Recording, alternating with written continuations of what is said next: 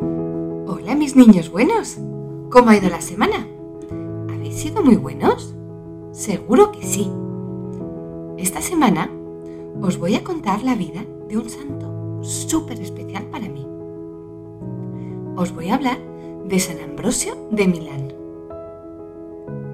Al contrario de lo que piensa la mayoría, San Ambrosio no era italiano. ¿No? Nació en el siglo IV en la Galia belga, que así era como llamaban en el Imperio Romano a lo que hoy es Bélgica. Ambrosio era el menor de tres hermanos. Su padre era un prefecto pretoriano, que significa que era un hombre importante del gobierno romano. Era una familia cristiana, porque ya el cristianismo era la fe oficial del imperio.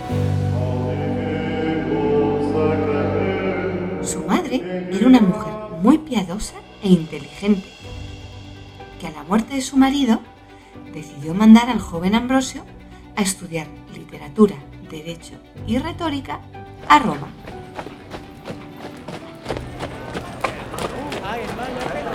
Allí se encaminó Ambrosio. Qué nervios tenía por aprender. Estudió sin cansancio y rápidamente su sabiduría se dio a conocer. Fue nombrado prefecto de Roma y más tarde se lo nombró gobernador de Liguria, donde está la ciudad de Milán. Allí se marchó Ambrosio con muchas ganas. Se encontró que la ciudad de Milán era una ciudad conflictiva, donde había siempre peleas entre católicos y arrianos, que eran un grupo de cristianos heréticos porque no creían en la Santísima Trinidad. Los heréticos son los que escuchan lo que la Iglesia nos enseña de Dios y eligen cambiarlo o no creer todo. Pues yo creo que los burros en el portal podían hablar. Sí, y Jesús sabía karate. En una ocasión, muerto el obispo de Milán, Ambrosio se entera que está habiendo una gran pelea a las puertas de la catedral entre los católicos y arrianos por la elección del nuevo obispo. Se encaminó hacia allí con tropas para intentar frenar la pelea. Cuando llegó, la multitud que segundos antes estaba a los gritos y golpes, se quedó en total silencio.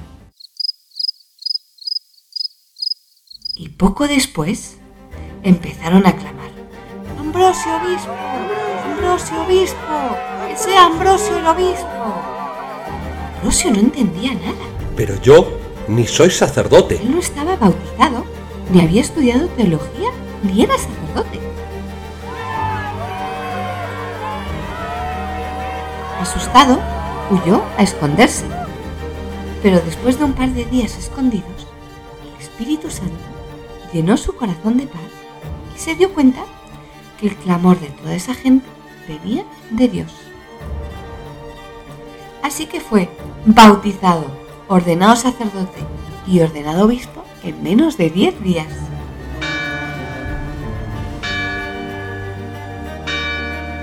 Desde el principio de su ordenación dejó todos los lujos, regaló su dinero a los pobres y empezó a vivir muy austeramente.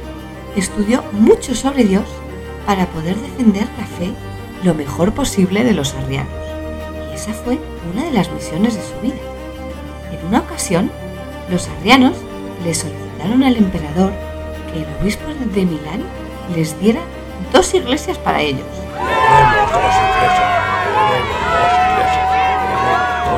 Y Ambrosio se negó rotundamente. Imaginaos que le dijo que no al emperador. Tuvo que defender esas iglesias, incluso con su cuerpo, poniéndose en la puerta para que no entrara. Llegó a decir lo siguiente.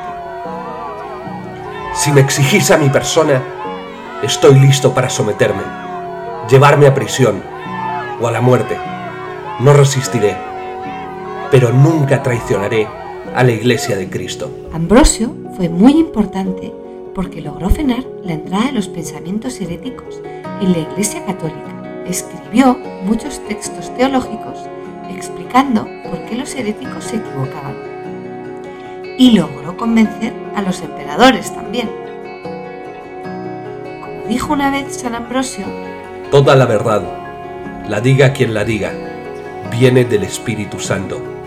así que por eso se lo considera el gran defensor de la verdad de nuestra Iglesia Católica. ¿Qué os ha parecido San Ambrosio? Un santazo, ¿verdad? Imaginaos tener la capacidad de convencer a emperadores solo con vuestras palabras. Claro que por supuesto con la ayuda de Dios.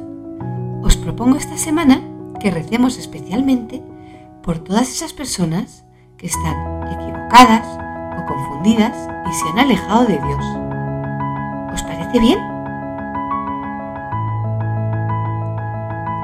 Recordad también avisar a vuestros padres que hay un perfil de Instagram del podcast, donde avisamos semanalmente los nuevos capítulos, colgamos un dibujo del santo y donde también podéis escribirme para que os mande saludos o haga la historia de algún santo que os haga ilusión.